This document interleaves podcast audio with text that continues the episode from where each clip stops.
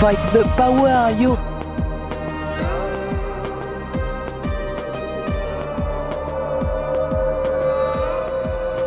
9h20, divorce. 9h20, divorce.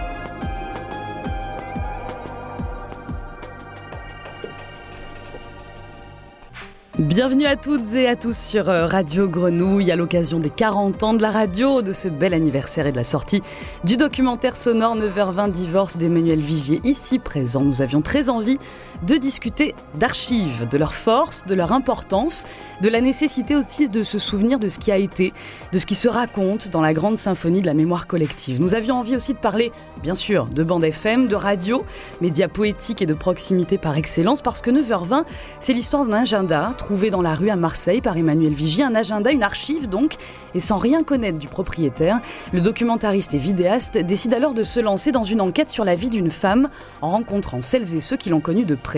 On découvre que cette femme, Nathalie Sorlin, était une femme de radio connue sur les ondes dans les années 80 au temps des radios libres.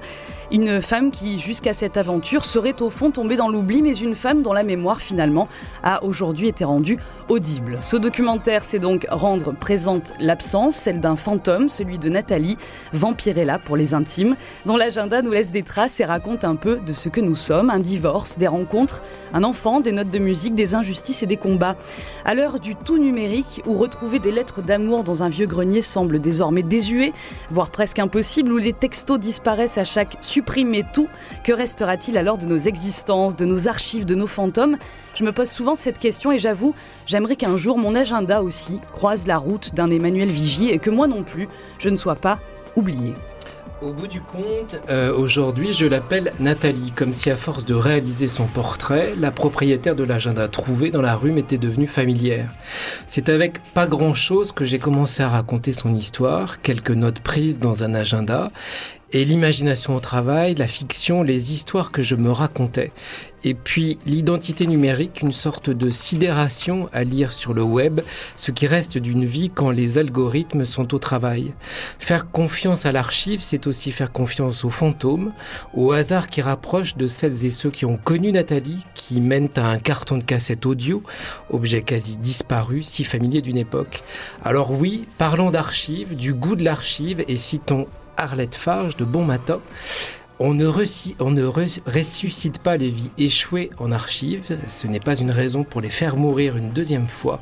L'espace est étroit pour élaborer un récit qui ne les annule ni ne les dissolve, qui les garde disponibles à ce qu'un jour et ailleurs, une autre narration soit faite de leur énigmatique présence. «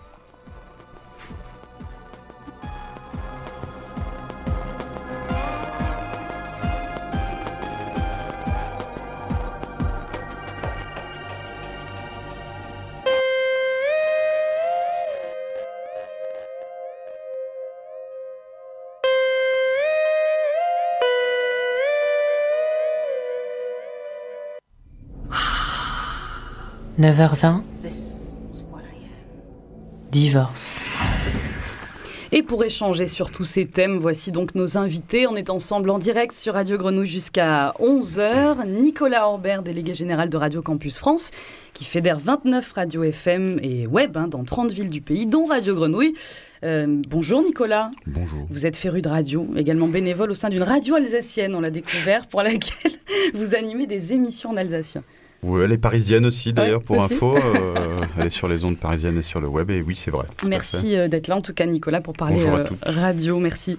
Zoé Karl, bonjour Zoé, maîtresse de conférences à l'université de Paris 8, docteur en littérature comparée auteur notamment de Poétique du slogan révolutionnaire, dans lequel euh, vous êtes penché sur les graphes, slogans, euh, pancartes de la révolution égyptienne, et vous avez été aussi la co-organisatrice d'un colloque au MUSEM en 2019 qui s'intitulait En mal d'archives.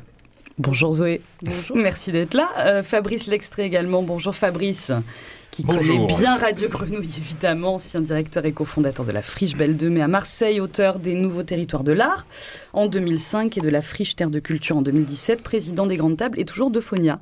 Donc un lien, bien évidemment, avec, euh, avec la radio. Merci d'être là, Fabrice. Et puis on, accueillera Jean-Baptiste euh, Humbert, Manu, qui a travaillé effectivement sur 9h20. Oui, qui a accompagné la réalisation de 9h20 Divorce. Jean-Baptiste, il est technicien réalisateur à Radio Grenouille. Il participe et accompagne de nombreuses productions radio et documentaires. Il intervient depuis 2012 en tant que chargé de cours à Aix-Marseille, au département euh, art plastique. Il développe aussi sa pratique d'auteur au fil des années et réalise aujourd'hui des pièces sonores de différentes formes et destinées à divers supports. On va écouter, si vous le voulez bien, autour de la table, un extrait, le, tout début de, ce documentaire euh, du tien, euh, Emmanuel, 9h20 divorce, pour se mettre un peu dans, l'ambiance euh, de la découverte donc de cet agenda archive que tu as utilisé ensuite pendant ton enquête. On écoute l'extrait.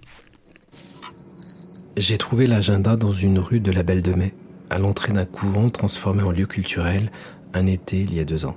Je l'ai rangé chez moi dans une boîte en carton au milieu de cartes postales, d'images découpées dans les journaux. Les rares fois où j'osais le prendre en main, j'avais toujours la même impression, que je conservais les traces de la vie d'une femme qui avait divorcé un jour à 9h20. Dimanche 3 septembre. Alors Emmanuel, on vient d'écouter le, début vraiment de ce documentaire. Quelle a été euh, ta, démarche à partir de l'archive qu'est l'agenda? Bah, Dans un premier temps, je l'ai avec moi. il est là. Tu peux le décrire, tiens, par exemple? hmm.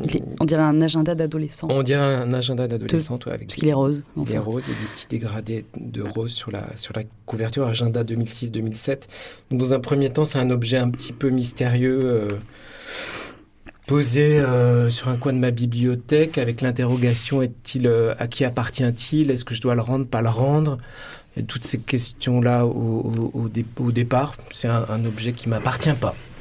Et puis je le feuillette un peu. Euh, un peu interloqué parce que je découvre, il y a plein de rendez-vous avec des musiciens, donc il y a la, la piste de, sans doute il y a un lien avec la musique. Et puis, et puis un jour, par, un peu par hasard, enfin, j'arrêtais pas de tomber sur 9h20 divorce. À chaque fois que, que, j'ouvrais le, le, petit livre rose. Et puis, euh, et puis au bout du compte, il y a l'identité de la propriétaire sur la première page. Et à partir de ce moment-là, donc il y a un premier temps de, de déploiement de l'identité numérique, euh, parce que je fais ce que tout le monde aurait presque fait, je sais pas, j'en sais rien. Puis c'est vrai que moi, l'archive a une place importante dans mon travail. Donc il y a d'abord, dans un premier temps, l'identité numérique de Nathalie qui se déploie. Et elle est très reliée à un temps de, de, sa vie professionnelle. Trop reliée, je dirais, euh, parce que forcément, l'identité numérique, elle est liée aussi à ce que je disais tout à l'heure, à comment les algorithmes font avec les traces qu'on laisse de soi. Je suis un peu sidéré parce que je trouve, et euh, du coup euh, s'installe le désir de, raconter de la vie de cette femme. Très vite aussi, je tombe sur un poste qui annonce sa mort en, 2016. Et, puis sa vie commence à se déployer euh, au hasard des rencontres que je fais, parce que là je commence à, je commence à enquêter. Et au bout de, de quelques mois, grâce à un ami proche de Nathalie, Stéphane Hervé, euh, j'ai accès à un carton de cassette. Parce que Nathalie Sorlin, en fait, elle, sa carrière commence par la radio, avec la radio. Donc on est euh, milieu des années 80, début des années 90. Elle s'appelle Vampirella sur WeFM. Et puis, c'est pas seulement WeFM, elle a aussi tout un. Et puis, je pense que c'était le cas de beaucoup de gens de la radio à ce moment-là. Mm. Il y a la radio commerciale et aussi tout un tas de radios avec lesquelles elle travaille, de radio, de radio libre. On en citera peut-être euh, tout à l'heure. Et donc voilà comment tout ça se déploie. Et au bout du compte s'impose euh, pour moi un récit euh, qui serait un récit sonore et une complicité avec un, musicien avec lequel je travaille beaucoup, surtout à l'endroit du film, mais avec Jerry. c'est, enfin, l'histoire se construit le récit se construit dans un échange constant entre lui et moi euh, sur ce qu'on va raconter d'elle et avec quels sons et avec quelles archives. D'autant qu'on raconte en fait l'histoire d'un fantôme, puisque Emmanuel s'aperçoit que Nathalie Sorlin est décédée. Euh, Zoé, dès lors qu'on travaille sur des archives, on travaille euh, avec donc quelqu'un qui est disparu et on devient dépositaire d'une mémoire qui n'est pas la nôtre. C'est quand même difficile de, de, bah, de se l'approprier, au fond, comment, comment on aborde une archive comme ça? Ben, Alors, c'est effectivement, on est dépositaire de, quelque chose qui ne nous appartient pas, qui nous, qui nous interpelle. En fait, il y a beaucoup de façons de, se l'approprier selon qu'on est chercheur en histoire, chercheur tout court, ou qu'on se l'approprie de façon un peu plus individuelle, créative, comme Emmanuel l'a fait, en s'inscrivant aussi dans euh, en tant que jeu dans une enquête euh, autour de cette personne, dans une forme de dialogue en fait, euh, par la création.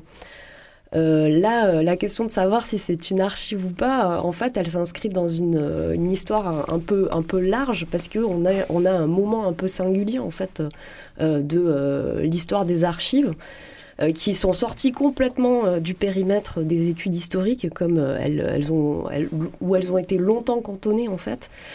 Euh, et avec une extension vraiment euh, de la compréhension de la notion d'archive. Parce que mm. pendant longtemps, les archives sont, ont été des archives institutionnelles qui ont été euh, conservées par l'État ou des, des, grandes institutions, des banques, des choses aussi arides que ça, qui composaient en fait les traces de leur propre histoire. Or, en fait, depuis euh, les années 80-90, euh, et puis c'est accompagné aussi par euh, des mutations en fait socio-techniques, médiatiques, qui multiplient la possibilité des traces, eh ben, on a une compréhension de, de l'archive qui est beaucoup plus vaste et qui peut intégrer des éléments aussi anodins, en fait, d'une certaine façon, qu'un agenda trouvé dans la rue. Euh, qui euh, deviennent vraiment des, archives porteurs porteuses d'histoire. Euh, à charge pour celui qui les trouve de les déployer et comment les déployer, ça c'est. Oui, c'est, on, on, en discutera. J'aimerais juste, Emmanuel, donner la parole aussi à Fabrice et à, et, à Nicolas. Qu'est-ce que, pour vous, une archive, vous qui travaillez dans, dans le son, Nicolas, c'est, quoi? À partir de, de quel moment on peut, on peut dire qu'une archive en est une pour vous? C'est dur ça, hein? Bah, ouais, je sais pas si c'est vraiment. Je vais, vais pas avoir une réponse définitive et exhaustive, hein, c'est certain, parce que je vais donner ma version des choses, ma, ma version personnelle dans ma petite pratique à moi. Euh, et euh, à partir de quand c'est une archive, à partir du moment où, la personne qui l'utilise le décide, hmm. une espèce de réponse un peu beauté en touche, quoi. non, mais je sais pas, ça dépend de, des documents. Je pense plus l'archive, c'est marrant, je sais pas pourquoi j'ai en en, réfléchissant un petit peu en venant, je, pensais surtout à cette, vision de Parentoine, un grand nom de la radio, là, pour faire le malin. Un gars qui a vraiment beaucoup travaillé le son, justement, et lui parlait de, tailleur de pierre, et donc il fait référence à la pierre. Et, à partir de là, c'est euh, voilà, qu'est-ce qu'on, quel type de pierre on décide de, bosser? Là, en l'occurrence, c'est quand même assez, c'est plus, c'est pas très anecdotique, mais c'est assez extraordinaire quand même de ce hasard, cette rencontre. Enfin, euh, je le disais tout à l'heure après écoute. Euh, moi, je me suis même posé la question est-ce que c'était c'était pas une histoire inventée pour ensuite raconter une, autre histoire, ce qu'on peut, ce qui peut mm. être un, petit, comment on dit, euh, mm. un petit un petit moyen aussi pour faire de la radio. Ça existe. Hein. Il y a des exemples comme ça. On, part d'une invention, on part d'une fiction, puis ensuite on raconte. Euh, très, très courant en radio. Donc, euh, du coup, où est-ce que ça commence l'archive ben voilà, j'ai pas vraiment répondu. Non, ça commence quand on le décide. Moi, j'aime bien cette, euh, cette, histoire-là. Fabrice, peut-être un, un, mot là-dessus euh, aussi sur l'archive? Non, mais l'archive, moi, je, je, pourrais dire en provocation que moi, personnellement, ça m'intéresse pas. Mais par contre, euh, l'archive, c'est aussi une mission d'intérêt général. Et c'est une mission d'intérêt général qui n'a pas du tout été couverte dans le domaine de la radio locale. Mm. voilà, on va ressortir des, des petits endroits, mais ces petits endroits que l'on a, ils, peuvent être constitués aujourd'hui par hasard. moi, moi, cette semaine, par exemple, sur Grenouille, j'ai entendu euh, euh, un petit bout d'une émission qui s'appelle Radio Tolar, qui est, qui est en effet un, processus qu'il y a eu dans la radio locale, on va dire de la libre parole, et qui est un, moment historique. Mm. Euh, pendant toutes ces années, il y avait strictement aucun dispositif pour capitaliser cette archive. Et donc, ce qu'on a entendu hier, bien entendu, nous, ça nous a passionnés, ça nous a réunis, mais historiquement, par rapport à une démarche de patrimoine, on ne sait absolument pas ce que ça pèse, ce que ça signifie dans la construction de l'histoire. Et ça, il y a de fait un défaut de, on va dire, d'intérêt général et de service public, parce qu'il n'y a pas eu de relation, euh, on va dire, structurelle avec l'Institut national de l'audiovisuel ou avec euh, d'autres systèmes de, de, de, collecte en termes historiques. Après, l'autre élément, mais je pense que c'est vraiment le cœur de ce, de, de ce moment qui nous réunit, c'est que là, par contre, où moi, euh, l'archive me passionne, c'est quand elle est un objet de création contemporaine. Hmm. Et comment est-ce que cette création contemporaine, eh bien, elle est contextualisée sur des registres très très différents? Et là, en l'occurrence, sur un hasard qui révèle et qui ouvre Voilà, un pan d'histoire et un pan d'histoire qui peut être aussi, et là aussi ça pourrait se, développer, la question d'une histoire du commun. Et cette histoire du commun, euh, le commun à ce moment-là, on peut bien entendu l'interpréter de plusieurs sortes. Emmanuel euh, non, je, voulais rebondir sur, euh, en effet, le, le, ce, que, ce que tu disais, à savoir est-ce que c'est une fiction ou pas? C'est parce que c'est un, une espèce de hasard un petit peu un peu magnifique et comment on fait du coup avec euh, la rencontre avec un fantôme et avec la vie d'une femme qui a priori n'a rien à faire sur mon chemin?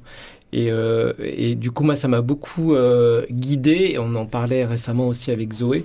C'est comment, comment on fait avec le fantôme et comment on, on, lui fait confiance. C'est-à-dire que moi, plein de fois, je m'interrogeais en me disant, mais pourquoi, pourquoi je continue à raconter son histoire? Est-ce qu'elle l'aurait voulu?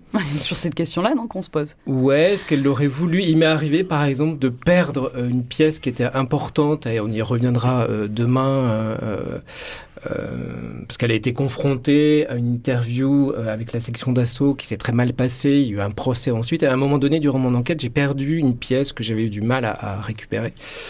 Et ben là aussi hasard et devant cette perte, je me suis dit bon, il faut que je fasse attention. Alors c'est, ça peut paraître un peu fou, mais néanmoins il faut vraiment se laisser. Je pense quand, on travaille avec ce type de, d'objet, se laisser euh, guider par ses intuitions et, se laisser guider par le fantôme et par ce qu'il peut nous dire. Et je dis ça très sérieusement. Ouais, 9h20, divorce, l'histoire donc d'un, d'un fantôme de Nathalie Sorlin. J'aimerais que qu'on écoute du coup, si vous le voulez bien, la voix de, de, de Nathalie qui était donc une femme de radio. Euh, ce lien entre celui qui parle et celui qui écoute, c'est la voix. Je vous propose donc qu'on entende euh, Nathalie.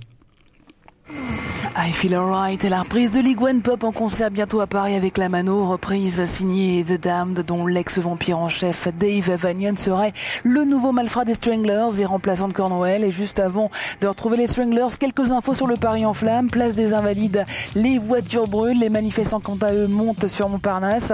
Et on parle même d'altercations violentes, les flics en civil tabasseraient les manifestants comme dirait Public Enemy, fight the power, yo Nathalie Sorlin, extrait donc du documentaire 9h20, Divorce d'Emmanuel Vigier, euh, produit également par euh, Grenouille, hein, par Radio Grenouille. C'est assez émouvant d'entendre cette voix-là. Euh, je me tourne vers Nicolas et, Fabrice, qui êtes voilà des, gens de radio également. Qu'est-ce que vous entendez de cette femme qu'on n'a pas connue, au fond, là, comme ça, juste sur la matière de, la voix de Nathalie et, une époque hein, aussi, un contexte? Oui, Fabrice. Non, mais la matière de la voix, c'est évident que c'est quelque chose qui résonne euh, immédiatement. Et c'est un, principe aussi de, présentation que moi je ne trouve pas daté non plus. Mm. C'est-à-dire que c'est une manière de notre époque, peut-être plutôt de notre génération. J'ai appris ce matin qu'elle était née la même année que moi. Et euh, c'est une euh, approche en effet pour raconter, eh bien oui, une action, une actualité qui essaye en effet de, de, construire un récit. Et Tout en parlant de musique en même temps. Ça, c'est en plus avec euh, sans doute le travail sonore que tu as bien entendu euh, réalisé pour la création, euh, de, de, montrer en effet comment est-ce que cette parole, elle se recontextualise aussi dans, un, dans une époque. Alors moi, ce que j'entends, c'est un petit peu la mise en œuvre ou le, le les prémices de toute une époque qui a suivi ensuite, de, presque, enfin, je vais utiliser le mot formatage, mais quand même, ça ressemble à ça. C'est-à-dire, à un moment donné, il y avait, y avait pas ça avant, quoi. Il y avait une époque, les années 80, puis même encore 90, où on, on, on, fabrique des, formats de voix, puis des, rythmes, des formats de rythme, et, euh, et on a du coup, et du coup, moi, je suis même un peu triste aujourd'hui. Je dis pas que c'est de leur faute, hein, mais pas du tout, mais parfois, on oublie justement qu'on peut ouvrir encore euh, les possibilités. Or, euh, voilà, aujourd'hui, quand on parle de musique, souvent sur les grands médias, ça va vite, il faut avoir un certain rythme. c'est un peu caricatural ce que je dis, mais je pense que la réalité est pas loin d'être caricaturale aussi en termes de radio, et, c'est ça que j'entends. C'est-à-dire, j'entends vraiment euh, ces années 80. Alors là, c'est même peut-être déjà les années 90, je crois, mais euh, on en sort juste. Et je pense que ça doit être la fin d'UIFM, donc UIFM qui est aussi une radio qui, à un moment donné, est passée dans complètement autre chose, mmh. euh, alors qu'elle était justement presque une radio, pas dire de masse, mais une radio importante, et qui pourtant donnait des choses vraiment qui gardait encore une très grande ouverture pour une radio de, je dirais, de, l'ordre du privé commercial. Mais elle a des voix, alors on, l'entend plus dans, la totalité du, documentaire, mais du coup, Nathalie, elle a des voix différentes selon les radios pour lesquelles elle travaille. Donc le ton n'est pas le même, euh, évidemment, sur WeFM, il n'est pas le même sur Radio Alig, on va écouter un autre extrait euh, tout à l'heure. Donc euh, elle doit s'adapter aussi, j'imagine, selon le média pour lequel elle bosse, quoi. Bon, on l'a l'extrait. Si, euh, si tu veux, Manu, on va écouter euh, un extrait. Elle est avec euh, justement Philippe Morisson. Tu peux peut-être présenter Philippe que, que, tu as rencontré également. C'est un, de ses complices de, des toutes premières années. Alors, je ne sais plus si c'est Radio 20 sur 20 ou Radio à Ligue, parce qu'elle elle, travaille pour beaucoup, beaucoup de radios à ce moment-là. Donc, comme je disais, elle s'adapte à chaque fois. Ouais, on l'écoute. Ça donne ça. Hello kids ah oui, Planète Claire n'est pas là ah pendant euh, quelques semaines. Ça, c'est un truc que je faisais pas mal à l'époque. un peu bêtement, mais c'est l'époque des radios libres. donc on était jeunes. Comme l'a dit le gentil jeune homme. Vous inquiétez pas, le son va monter tout le temps. Euh, donc une émission assez semblable à la semaine dernière, enfin du moins dans, pour ceux qui avaient suivi déjà. Donc c'était une émission qui nous a été présentée par Vampirella, une fois de plus. Bonsoir Monsieur Viviane Gog. Ah, elle avait préparé son coup. Hein. Donc il y a des Viviane Gog parce que mon pseudo à l'époque de la radio c'était Viviane Vogue. Oui, donc la semaine dernière on avait fait une euh, voilà, c'était un petit, petit private joke entre nous, comme on faisait souvent. Euh, horrible. Avec des trucs horribles. Plein de monstruosités. On a remis ça cette semaine. On a commencé très fort avec Metallica. Voilà. Et j'étais même converti, je crois. Non, c'est bien. ça c'est assez drôle parce qu'il faut savoir que à l'époque, moi, Metallica c'était vraiment un groupe que j'aimais pas du tout. Et puis elle m'avait. Et justement, elle m'avait fait écouter un morceau que j'avais bien aimé. Qui est absolument fabuleux, je te, conseille vraiment de Bloc, rock, rock, rock, rock, bloc, rock. Alors là, on entend effectivement une ambiance tout, à fait différente quand euh, Philippe Morisson dit euh, ça, c'était les radios libres. Qu'est-ce qu'on qu'est-ce qu'on qu'est-ce qu'on entend par là? Euh, Je sais pas, on peut réagir peut-être sur euh, Juste une précision sur cette séquence qui, était un peu euh, compliquée et ça l'est aussi au, cinéma, c'est-à-dire que c'est un peu une mise en abîme, c'est-à-dire que c'est une archive écoutée par un acteur de l'époque qui la commente, donc pas simple en radio. Euh, mais on a essayé quand même de, de, la construire, de, de faire écouter euh, les réactions de Philippe à l'écoute de ce moment-là. Et Zoé, justement, peut-être là-dessus, utiliser l'archive et la mettre en abîme en la réécoutant comme une archive aujourd'hui, ça, ça, ça, vous évoque quoi? Ça m'évoque le, le, documentaire de Pauline Bonny sur la révolution égyptienne, où justement elle a filmé euh, les acteurs, euh, certains acteurs en fait euh, de, de, la révolution venant de groupes politiques très différents. Et elle les a refilmés huit ans après, leur montrant en fait les images de la révolution. Et elle a filmé leur réaction dans le contexte d'un échec quand même fracassant de ce moment politique. Et, et donc effectivement, c'est un moment, je pense, compliqué pour les euh, pour les créateurs, euh, mais euh, qui est toujours. Enfin, c'est des, moments d'émotion très très forts où, où l'archive est interprétée par celui qui l'a qui l'a produite mm. en fait. Justement, il y a Jean, Jean-Baptiste JB qui vient de nous rejoindre. Tu as un micro, JB Ouais, Tout à fait. super, de Radio Grenouille. on est très très bien équipés. C'est comment Ouais, c'est bien. Comment, comment, on est Toi qui as travaillé sur le documentaire 9h20, euh, Divorce, comment on écoute une archive? On, voulait parler aussi de cette euh, question de l'écoute et puis de l'archive sonore versus l'archive euh, image. Il y a une pratique d'écoute différente, peut-être? Alors, différentes. Moi, n'étant pas euh, enfin, familier, à part euh, comme tout le monde, mais euh, au centre de mon activité professionnelle, c'est vraiment le son. Et depuis quelques années, vraiment, je, ne regarde plus, ou beaucoup moins de, enfin de films, de, en tout cas de production visuelle. Donc c'est vrai que c'est, j'ai beaucoup centré de mon attention sur l'écoute, parce que c'est ce qu'on fait ici à Radio Grenouille beaucoup, hein, à travers les ateliers qu'on mène, les ateliers pratiques, et puis même ce qu'on diffuse à l'antenne, c'est ça qu'on essaye d'instiller dans, dans, l'esprit des gens, c'est une attention au monde à travers le son. Donc je me, je me plie complètement à cette pratique, euh, donc je pourrais pas comparer avec l'archive visuelle, mais en tout cas l'archive sonore me semble en tout cas euh, euh, avoir une meilleure longévité et rester plus vivante longtemps. C'est-à-dire ah que ce qu'on entend là euh, dans ton travail, Emmanuel, c'est au final, ça pourrait être. On peut pas le dater à part avec une certaine culture radiophonique, une certaine culture musicale, analyser effectivement le, le ton des voix qu'elle emploie en fonction des radios où elles passent. Mais on fait écouter ça à quelqu'un, peut-être que bon, ça, ça, ça, peut être hier comme il y, a, il y a une semaine ou un an. une archive vidéo, il y a le il y a un, enfin, un support, un grain, les gens comment ils sont habillés, il y a quand même tout un, un contexte qui renseigne plus, plus directement. Du coup, ça, pour moi, il y a une sorte d'immortalité dans l'archive sonore. Bah, l'archive visuelle, elle parle d'emblée, parce qu'en effet, comme tu le dis, il y a le contexte, les habits, etc. Donc très vite, on arrive à, à, lui trouver euh, une date approximative. Là, c'est toujours un peu plus complexe, un peu plus flottant. Et... Mais ce qui pour l'écriture est plus fluide. Tu, tu parlais de cette séquence qui était, euh, qui était un peu bah, complexe justement à, à, monter ou comment on va pouvoir l'écrire. Et, euh, et, en fait, c'est beaucoup plus malléable. Enfin, je pense, une fois que je mm. peux pas comparer dans ma pratique, mais j'ai l'impression que c'est beaucoup plus malléable les archives sonores que les archives euh, visuelles. Quoi. Manu? Qu'est-ce qu'on fait? On parle de quoi? C'est toi qui vois aussi. Hein. Ouais, peut-être Fabrice.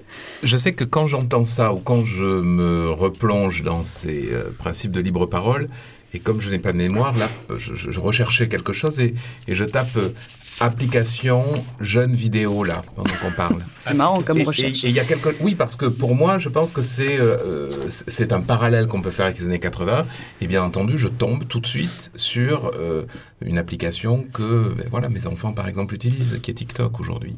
Je, pense qu'il faut aussi essayer de, de penser à, à, pas ces parallèles là mais à essayer de se dire aussi euh, en ce moment par exemple est-ce que dans 20 ans, dans 30 ans, pardon, déjà dans 40 ans, on, regardera euh, voilà, ces, petits bouts de TikTok comme ce qui était aussi cette libre parole euh, des, années, euh, des années 80.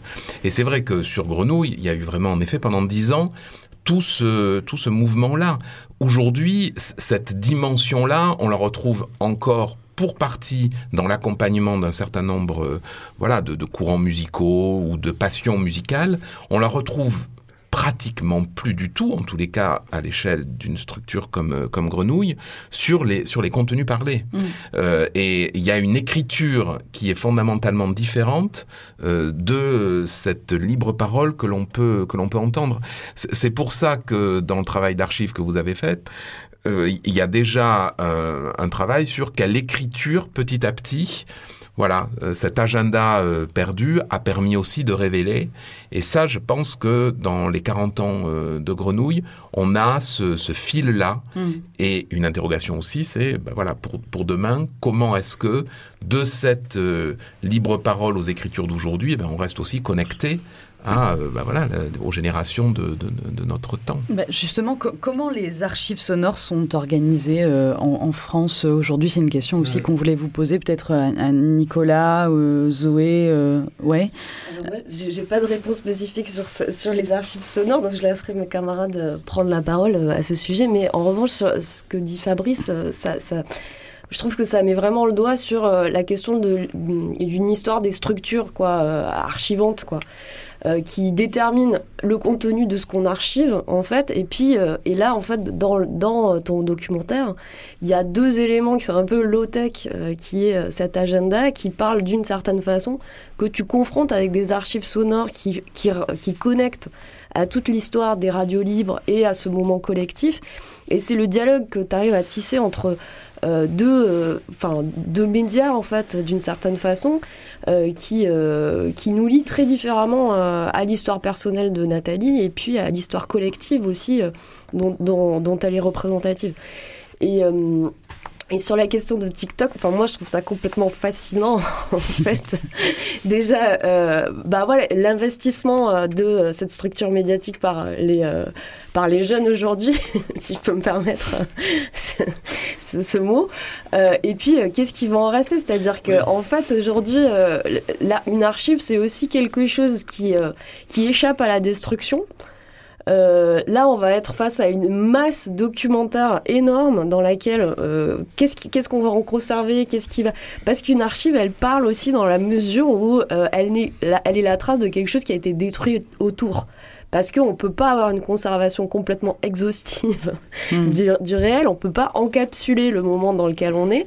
Et là, d'une certaine façon, tu peux aussi euh, déployer cette belle histoire, enfin tragique bien sûr, mais enfin, grâce à ce hasard euh, incroyable, aussi parce que la trace, elle est lacunaire. Et que, mmh. euh, et que donc ça te permet euh, de, de, tisser un récit à partir de ça. Donc je suppose qu'on va pas conserver l'entièreté des archives TikTok. C'est ce que tu veux dire, c'est que le numérique fait aussi qu'on est face à des forêts d'objets. Donc, comment créer dans les forêts, en fait? C'est ça, oui. Si, si, si, je peux me permettre, juste par rapport à l'archivage, ces deux modalités-là, depuis là, le début de la semaine, il y a des résidents qui nous amènent des cassettes, par exemple, qu'ils ont chez eux. Donc en fait, il y a des archives personnelles, et ça, c'est aussi sur ce, mode de conservation que tu t'es euh, que tu t'es euh, axé pour euh, que tu t'es basé pour construire le documentaire. C'est des gens qui ont archivé chez eux par eux-mêmes sans passer forcément par l'institution. Mmh. et à Grenouille, on a un peu les deux. C'est-à-dire qu'on a une partie qu'on archive nous, forcément, qu'on on va déblayer tout ça à l'occasion des 40 ans. Là, on lance justement une partenariat avec le Centre de conservation et de ressources du MUSEM pour essayer d'identifier un peu tout ce qu'on a et voir comment euh, numériser, aller un peu plus loin dans l'exploitation de ces ressources-là, qui sont euh, bah, évidemment historiques, même à l'échelle euh, nationale, en fait, faut pas se le cacher, des gens qui sont passés ici, des programmes qui ont existé, qui ont marqué plusieurs générations, et aussi comment en refaire un matériau. Moi, j'aimerais beaucoup que les artistes réinterrogent ces matériaux-là aussi pour les faire émerger autrement encore et que ça rejoigne le, le, courant, le courant contemporain. Et aussi, donc, il y a, cette, cette gestion d'archives très multiple hors de l'institution. Et aujourd'hui, par rapport au numérique, là vous parlez de TikTok, mais depuis euh, pas mal d'années maintenant à Grenouille, on enregistre systématiquement tout ce qui passe par les studios et c'est enregistré et stocké sur des disques durs. Et on a, c'est pas tant une forêt, parce que c'est quand même assez linéaire, comme ça suit le flux de la, de la, de la radio, donc c'est classé par dossier, c'est des gigas et des gigas qui sont... C'est déjà classé. C'est déjà classé, mais c'est euh, c'est vraiment quasi l'intégralité. Hmm. Évidemment, il y a toujours le petit programme qu'on cherche et qu'on ne retrouve plus, mais par rapport à, à, une fragmentation d'il y a peut-être encore 15-20 euh, ans, où euh, voilà, chacun avait un bout d'archive chez lui, il y avait des cassettes, des supports physiques qui étaient effacés, alors là, on peut encore, on va voir ce que ça donne. Hein, les disques durs d'il y a 10 ans, peut-être maintenant on les lit plus. Mais en tout cas, il y a une, une, conservation presque exhaustive quand même par le numérique. Et après, se pose la question du stockage aussi. Où est-ce qu'on le met? Nous, on se pose beaucoup de questions sur euh, où est-ce qu'on les met sur des serveurs? Est-ce qu'on les garde en physique ici? Les auditeurs, par exemple, nous écrivent pour qu'on leur envoie une archive. Où est-ce qu'on met toute cette somme, cette masse aussi, qui est beaucoup plus grande qu'avant le numérique? Parce qu'aujourd'hui, on se dit qu'on peut se permettre de tout garder, alors qu'à un moment donné, c'était on écrasait les bandes. Et mm. puis, euh, et puis voilà, on, on faisait déjà presque un choix euh, en temps réel. Zoé. Zoé et Fabrice, oui. Je voudrais juste rebondir sur, euh, sur cette question qui était un peu au cœur aussi du colloque qu'on avait organisé au MUSAM justement.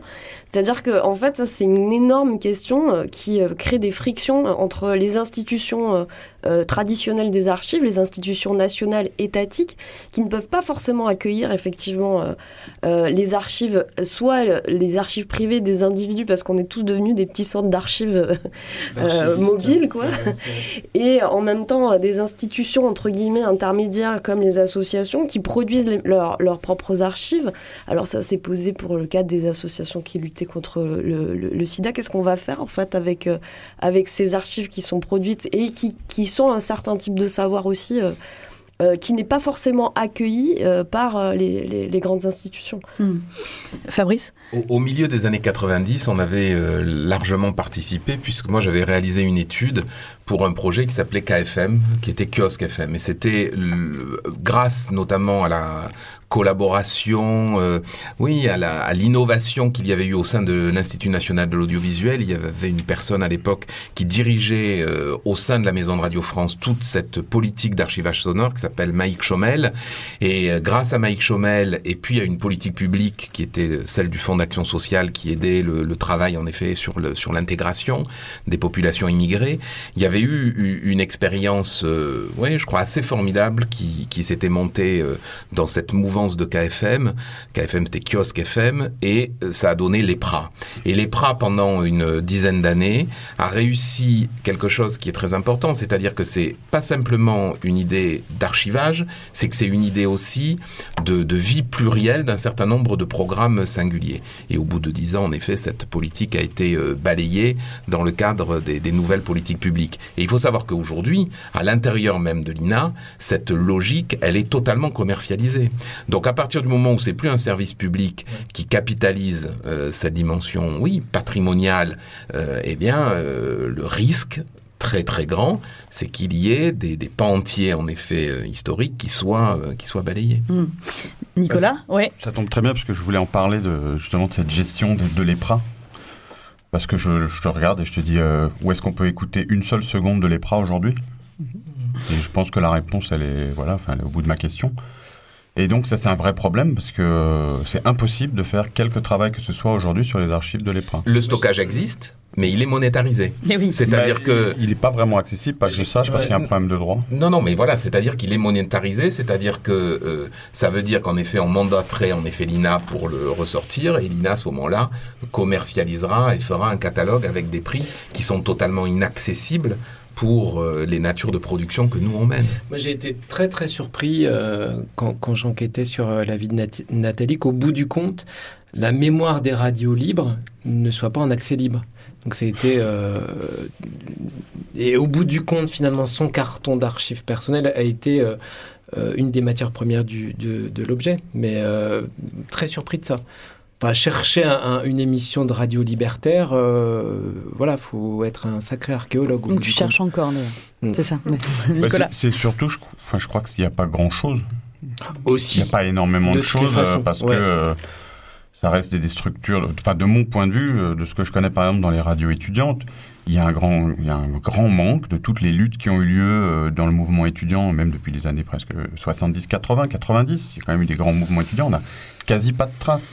Tout, simplement, malheureusement, parce qu'il n'y avait pas, euh, je veux pas dire que des moyens, mais il n'y avait pas non plus le le, le réflexe, c'était pas théorisé, c'était pas pensé systématiquement, mais pour les simples raisons que les gens étaient au four et au moulin et étaient sur le terrain. Enfin, il y a aussi des raisons de cette nature-là. Ce sujet n'est pas propre non plus à la question de la radio. Hein. C'est-à-dire que je trouve que moi je suis très investi dans les domaines culinaires en ce moment. Il y a par exemple toute une dimension en ce moment où euh, eh bien un certain nombre de journalistes ou de personnes euh, qui s'engagent dans cette question-là font un travail de recueil.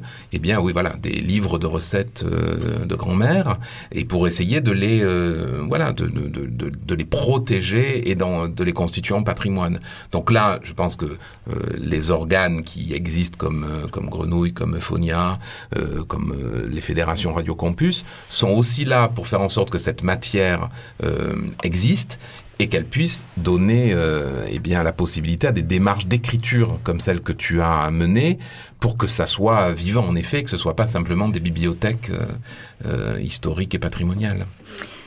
Je vous propose qu'on fasse une, une pause peut-être euh, musicale dans l'univers de, de, Nathalie. Euh, Manu peut-être nous dire, euh, parce qu'elle était effectivement journaliste musicale hein, et très investie dans, dans le rock, le, punk également. On a choisi The Non Judgment Alaska Highway pour, pour justement... Oh, c'est, en fait, c'est une, une, chanson qui a été postée pour le coup sur un réseau social qu'on n'aime pas. ok. Parce qu'on en a marre.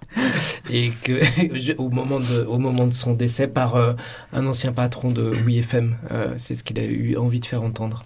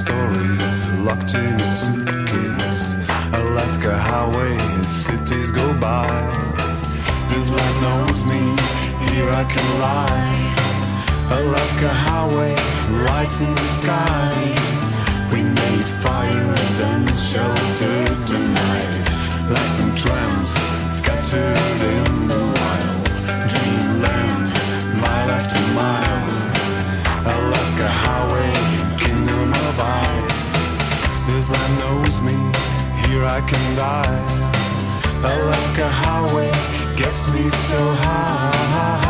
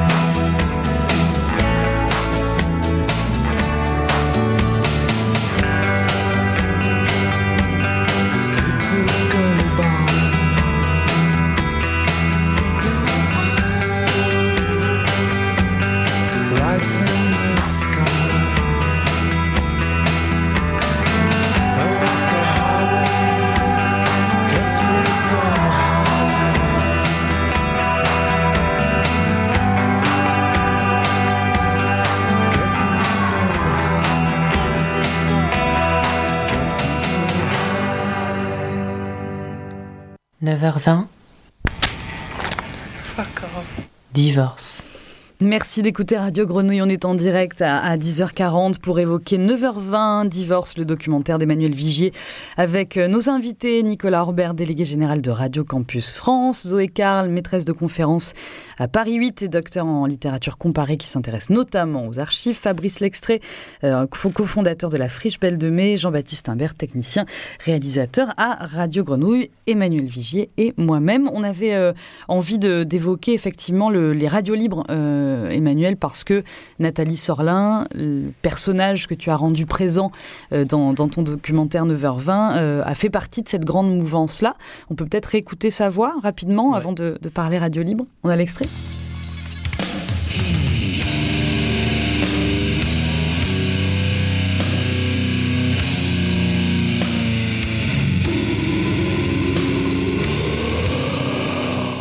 Et oui, voilà, à l'instant, Mr. Bungle, un morceau assez long qui s'appelle Dub. Ouais, fabuleux morceau de Mr. Bungle, euh, avec le chanteur de, Faith No More, Mike Patton, qui se fait appeler Vlad Drac, Vlad Dracula pour les intimes. Ouais. Et puis c'est complètement barjo, c'est un melting pot de tout, c'est c'est produit par John Zorn, donc on l'avait dit la semaine dernière, le, Voilà. le fameux musicien free jazz complètement allumé qui était passé à Saint-Ouen il y a pas longtemps. Et puis c'est vraiment le mélange de tout ce que Patton, enfin voilà, Drac aime dans la vie, c'est-à-dire le porno, les films porno, les séries Z d'horreur, mais vraiment séries Z, les musiques de foire et puis tout le reste. Nathalie Sorlin et Philippe Morisson. Alors là, on est vraiment dans l'ambiance des radios euh, libres. Tu, tu sais, euh, Emmanuel, à, à peu près à quelle époque on est là-dedans avec cette archive? De mémoire, je crois que c'est euh, 92, euh, je crois que c'est quelque chose comme ça. Ouais, alors voilà, on voulait justement donc évoquer aussi à, à l'occasion des 40 ans de Radio Grenouille euh, le, le- le début. Ça ressemblait à quoi Grenouille il y a 40 ans qui a, qui a connu?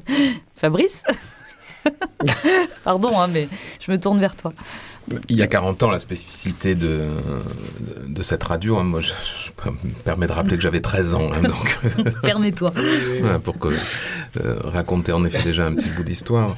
Non, voilà, c'est un plateau de théâtre, Grenouille à l'époque, et euh, c'est une inscription dans ce mouvement en effet de libre parole. C'est le Tourski, hein, Et avec bien entendu euh, Richard qui initie cette radio et puis des professionnels du service public qui viennent sur cette antenne à cette époque. hein. C'est notamment une personne très importante qui s'appelle Jacques Ansen, qui est également un, un comédien et qui euh, était euh, en outre-mer dans le service public de la, de la télévision locale et qui vient donc avec ce, ce patrimoine-là lancer cette radio et ça tiendra euh, à peu près un an et demi parce que voilà comme il n'y a pas de moyens euh, cette tentative en effet de penser euh, différemment le média local voilà s'effondre et qu'à ce moment-là, euh, voilà, c'est à nouveau euh, tout le principe de la radio de libre parole qui, euh, qui se réinstalle avec un grand nombre d'animateurs dans une antenne aussi qui est, qui est partagée avec, avec Radio Utopie.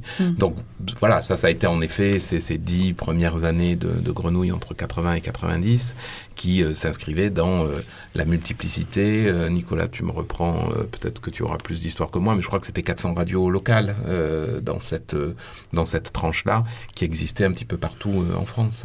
Aujourd'hui, il y en a combien?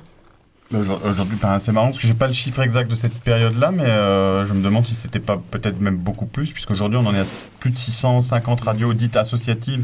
Donc web aussi, hein alors euh, non, non, ah justement là je parle des radios autorisées par grosso modo les autorités qui ont l'autorisation de diffuser, parce que c'est pas pour moi l'histoire des radios libres que moi j'ai un petit peu étudié, c'est cette histoire de, comment ce sont comment des initiatives euh, issues de la société civile ont eu envie de s'approprier voilà des, espaces de d'expression mais pas que citoyenne hein, pas que pas que des luttes et des choses il faut aussi moi je le dis toujours je sais pas pourquoi je trouve ça super important mais de dire qu'il y a aussi eu des entrepreneurs euh, qui ont qui ont participé à ça parce qu'il y a eu par exemple une radio, je crois, sur, je sais plus, c'est Montpellier, je crois, qui était vraiment une radio entrepreneuriale. Il y avait après des histoires politiques derrière, etc. Mais ça a contribué aussi, quoi. Il sortait aussi des émetteurs pirates.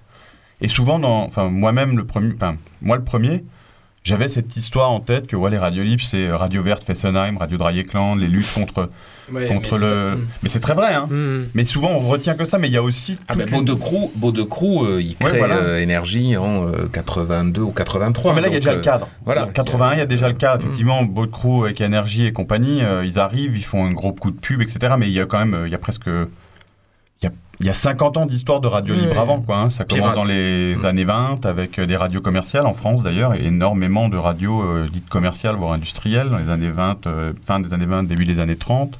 Ensuite, il y a effectivement toute l'histoire des radios dites pirates commerciales, anglaises, au large, dans les eaux internationales au large de l'Angleterre. Bon, ça c'est très connu en, journée, en général, Radio Caroline et compagnie.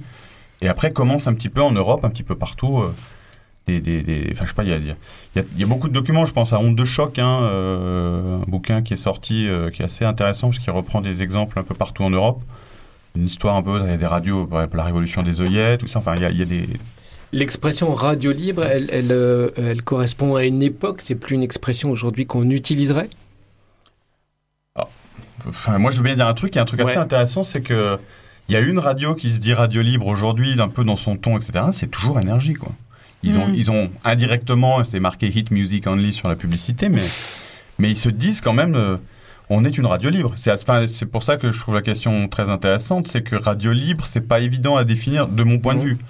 Euh, c'est pour ça que je précisais aussi, il n'y a pas que euh, ouais, des, mouvements, des mouvements sociaux contre les, réacteurs ou, ou, des, luttes, des luttes pour le, la désindustrialisation pardon, dans le, le Nord et, et, la Lorraine, etc. Ça, c'est les plus connus, enfin les plus connus souvent dans l'histoire, mais sont-elles libres et que sont-elles libres à partir du moment où il y a un cadre juridique qui s'instaure euh, à partir de 81, 82, alors que là justement elles deviennent dans une, obligation par elles-mêmes de devoir produire un programme de 24 heures sur 24, ce qui a quand même fondamentalement changé les choses, hein, parce qu'avant on avait des radios qui sortaient un émetteur, bah, je pense à Radio Dreieckland, ils sortaient un émetteur le jeudi soir à 17h, enfin il y avait plusieurs personnes ensuite qui sortaient des émetteurs le jeudi soir à 17h avec un programme préparé sur bande et ils le diffusaient donc moi, je ne sais pas vraiment répondre à cette question, en fait. Hein. Qu'est-ce qu'une radio libre C'est très vaste, selon Ça ne tient pas à la liberté de ton aussi? Enfin, on l'a entendu sur l'extrait euh, à l'instant, non? Je ne sais pas. Ça tient à ça le terme libre? Bah, Tu peux pas être le seul à répondre, mais par exemple, moi, je, on avait euh, sorti avec Radio Campus, il y avait eu un partenariat avec, euh, avec le DVD qui était sorti sur une radio que vous avez peut-être connu ou entendu parler, en tout cas, c'est Carbone 14. Ah oui, ouais. Donc, moi, j'ai toujours été surpris que. alors, c'est formidable, c'est vrai qu'il y a une liberté de ton qui n'existait pas avant. Ça, c'est une, je pense que ça, c'est une réalité. Maintenant, c'est marrant qu'on se souvienne de ça parce que ça reste quand même une radio où il y a eu, voilà, bon, c'était, euh, c'était quand même très léger en dessous de la ceinture. Je pense qu'aujourd'hui, en plus, ça passerait plus du tout. Euh, que je pense que c'est même parfois emprunt un petit peu de, de, de, de, machisme ou de choses comme ça. Mais bon, remettons les choses dans, dans un contexte aussi. Mais, mais c'est marrant que ça, on s'en souvienne, cette liberté de ton-là. Euh, bon, après, oui, je reviens sur les trucs, il y a la liberté d'entreprendre aussi. Hein, ils comprennent vite qu'avec une fréquence en local, bah, il y a des, budgets publicitaires qui, en fait, se créent ex nihilo. Mm. Euh, et effectivement, des luttes. Euh. Fabrice, pour toi, les radios libres, c'est un temps de l'histoire ou c'est encore une expression que tu utilises toujours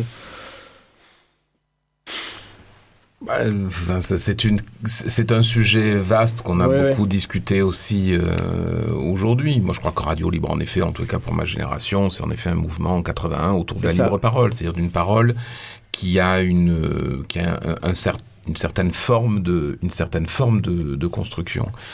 Ici, euh, c'est vrai qu'à partir de la fin des, des, années 80 au début des années 90, euh, moi personnellement, j'ai réfuté ce, cette approche-là de radio libre.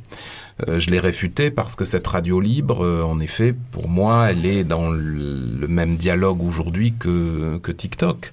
Je, je, ne dis pas que ça ne doit pas exister, mais j'ai trouvé que justement, il y avait suffisamment d'espace où cela existait pour qu'on essaye de s'interroger non pas sur euh, la radio libre, mais sur la construction d'un espace commun, d'un espace partagé, où euh, la parole, ben, elle, doit s'écrire aussi. Si on souhaite faire passer un certain nombre de messages, quels qu'ils soient, hein, artistiques, euh, politiques, affectifs, si ce n'est pas construit, on est dans un champ qui, à mon avis, n'est justement pas le champ de l'espace public, qui est plutôt le champ de, de l'espace privé. Mmh.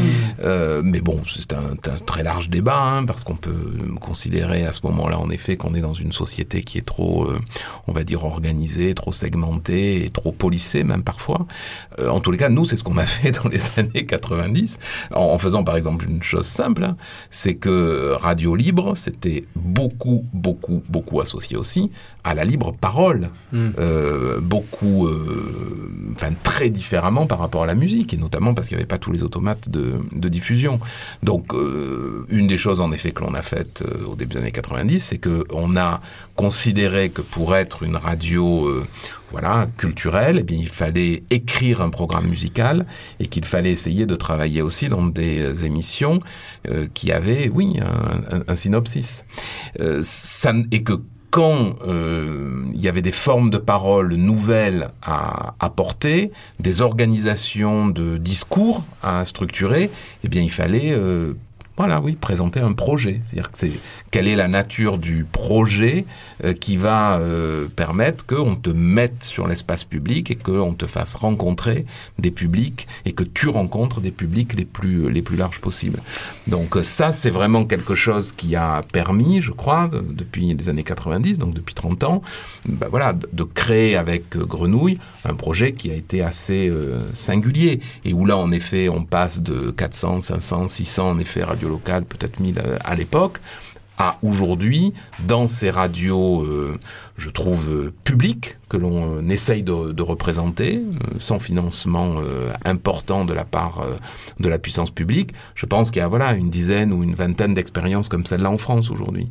Et ça nécessite aussi pour cela de réfléchir à comment est-ce que il peut y avoir en même temps des approches professionnelles et des approches euh, voilà euh, euh, qui notamment ne sont pas rémunérées. Mais que comment est-ce que ces approches non rémunérées aussi sont dans un dispositif qui voilà qui se contraint à des écritures notamment dans le dialogue avec les professionnels qui sont sur sur le site? Zoé, toi qui as travaillé sur la, révolution euh, égyptienne, non, je, pensais à ça, et notamment sur les slogans, les, pancartes. Euh, qu'est-ce qu'elle vient faire la radio euh, à ce moment-là? Est-ce qu'elle est présente? Libre, c'est peut-être un bien grand mot, mais est-ce qu'il y a des espaces de diffusion de cette révolution-là? Je, je, pensais à, euh, alors pas de radio à proprement parler, euh, si je me rappelle bien. En revanche, euh, la question des médias activistes, elle est vraiment au cœur évidemment des, mouvements contestataires et la révolution égyptienne n'a a, pas fait exception. Mm. Donc il y avait un groupe là dont le nom m'échappe, mais qui qui Mossirin, il s'appelait. C'était un mix en fait entre Mosriin, qui veut dire égyptien, et, et le mot qui veut dire déterminé. Euh, et, donc, euh, ils avaient un petit centre à la fois euh, d'archives et puis de diffusion où ils diffusaient des, programmes télé. et ils avaient à cœur aussi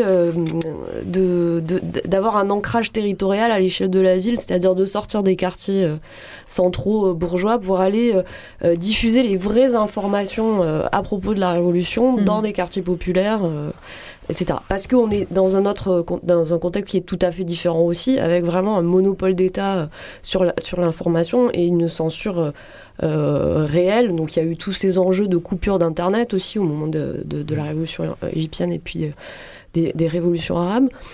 Mais euh, j'avais essayé un peu d'historiciser ça et j'en parlais tout à l'heure euh, à Nicolas et, Emmanuel. C'était, euh, j'ai aussi un peu travaillé sur cette question-là dans à propos du mouvement étudiant italien de 77 où cette question-là des radios, elle a eu euh, une importance euh, euh, très importante avec vraiment la réflexion sur articuler slogans comme médias de visibilisation des luttes mm. et cette réflexion sur un média qui permet vraiment de toucher le plus largement possible dans un contexte qui est encore vraiment antérieur de libéralisation effectivement de la parole médiatique.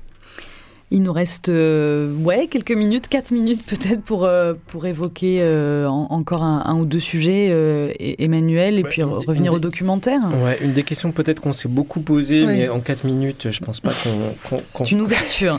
C'est une ouverture.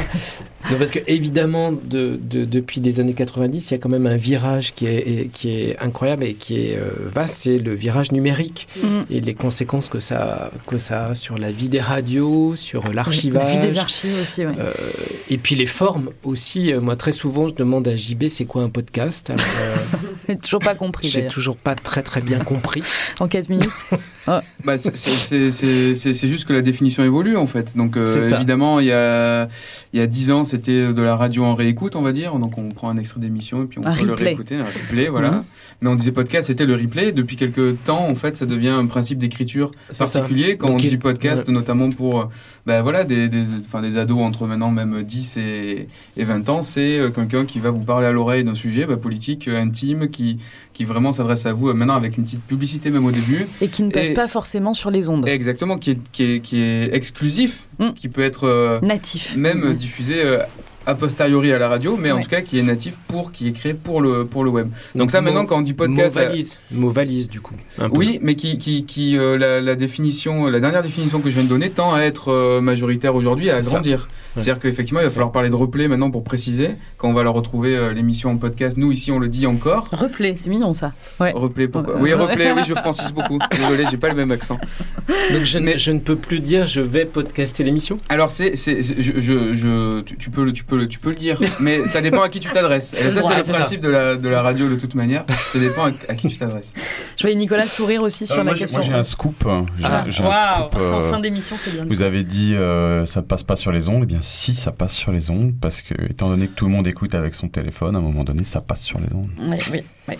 Les ondes numériques. J'y avais jamais pensé, mais non, les ondes, les ondes hertziennes. Euh, téléphone, c'est des ondes aussi, c'est un autre espace politique euh, géré par l'État, etc. et les, les télécoms. Mais... C'est un scoop qui t'est arrivé là maintenant. Ben, c'est vrai que j'avais jamais pensé que le podcast aussi passait sur les ondes. Je suis désolé pour les podcasteurs, vous faites de la radio, je sais que c'est décevant, mais. Euh, c'est vrai. J'y vais, Fabrice? Non, moi je crois aussi. C'est très sérieux, Il y a un élément qui, pour nous, est, essentiel aussi de, depuis le, la rencontre et le travail qu'on a fait avec Lucien Bertolina à partir du début des années 90, euh, c'est que euh, ces évolutions euh, technologiques, ces évolutions aussi de, de mode d'écoute, elles permettent des modes de diffusion vraiment exceptionnels tous les dimanches soirs, bien entendu, euh, je t'écoute avec euh, ce formidable plateau de création euh, radiophonique, Jean-Baptiste.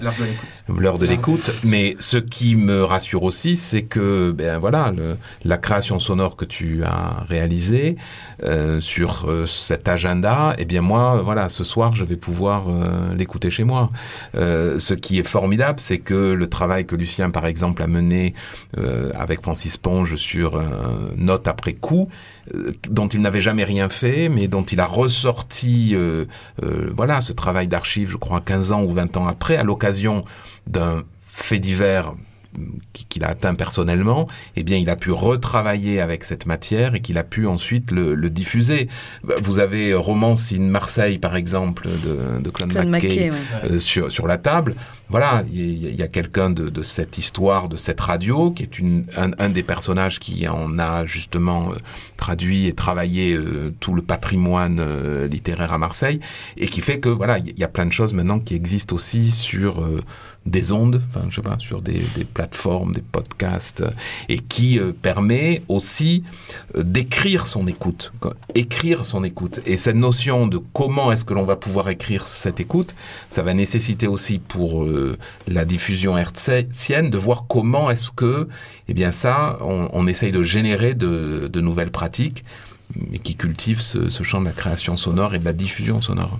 Oui, un dernier mot. Je, voulais juste euh, faire une petite citation, lire un très très court euh, texte, un extrait de, du livre Le goût de la radio par Thomas Baumgartner. C'est un tout petit bouquin qui est une compile en fait de, de, de, de textes euh, autour de la thématique radio. Et là, c'est un extrait d'un écrit de Chris, une présentatrice. Ah bah Chris, bah, Et donc, moi, je, je, vous lis ce qu'elle dit. Un jour, j'ai dit à un ami physicien que les gens de radio étaient comme des éphémères qui ne volent qu'un jour et disparaissent. C'est faux, m'a-t-il répondu. Tout ce qui existe est détruit par le temps, les monuments les plus beaux, les livres, la planète elle-même disparaîtra mais vous, les voix de la radio, vous êtes éternels. Vos paroles emportées par les ondes hertziennes voyageront dans l'univers aussi longtemps qu'il existera. Et en fait, c'est euh, voilà, son ami physicien qui lui explique le principe physique de ces ondes qui en fait n'arrêtent jamais de continuer à voler dans le dans l'espace. C'est une fort belle conclusion. Non? Oh, que oui. Merci, euh, merci JB, merci Jean-Baptiste Imbert, merci Nicolas Orbert, Zoé Carl, euh, Fabrice Lextrait et puis merci Emmanuel Vigier. À demain. À demain, 14h en direct sur Radio Grenouille. Nous parlerons plus de 9h20 bien sûr divorce et l'aspect des questions de genre dans la radio, des femmes et dans, dans les médias, euh, et mais aussi de l'homophobie puisque Nathalie euh, Sorlin y a été confrontée. Merci à Radio Grenouille d'accompagner ce beau documentaire 9h20 divorce et puis on se retrouve demain à 14h. On vous souhaite une très jolie euh, journée. Merci. Merci à tous. Merci. Merci. Merci.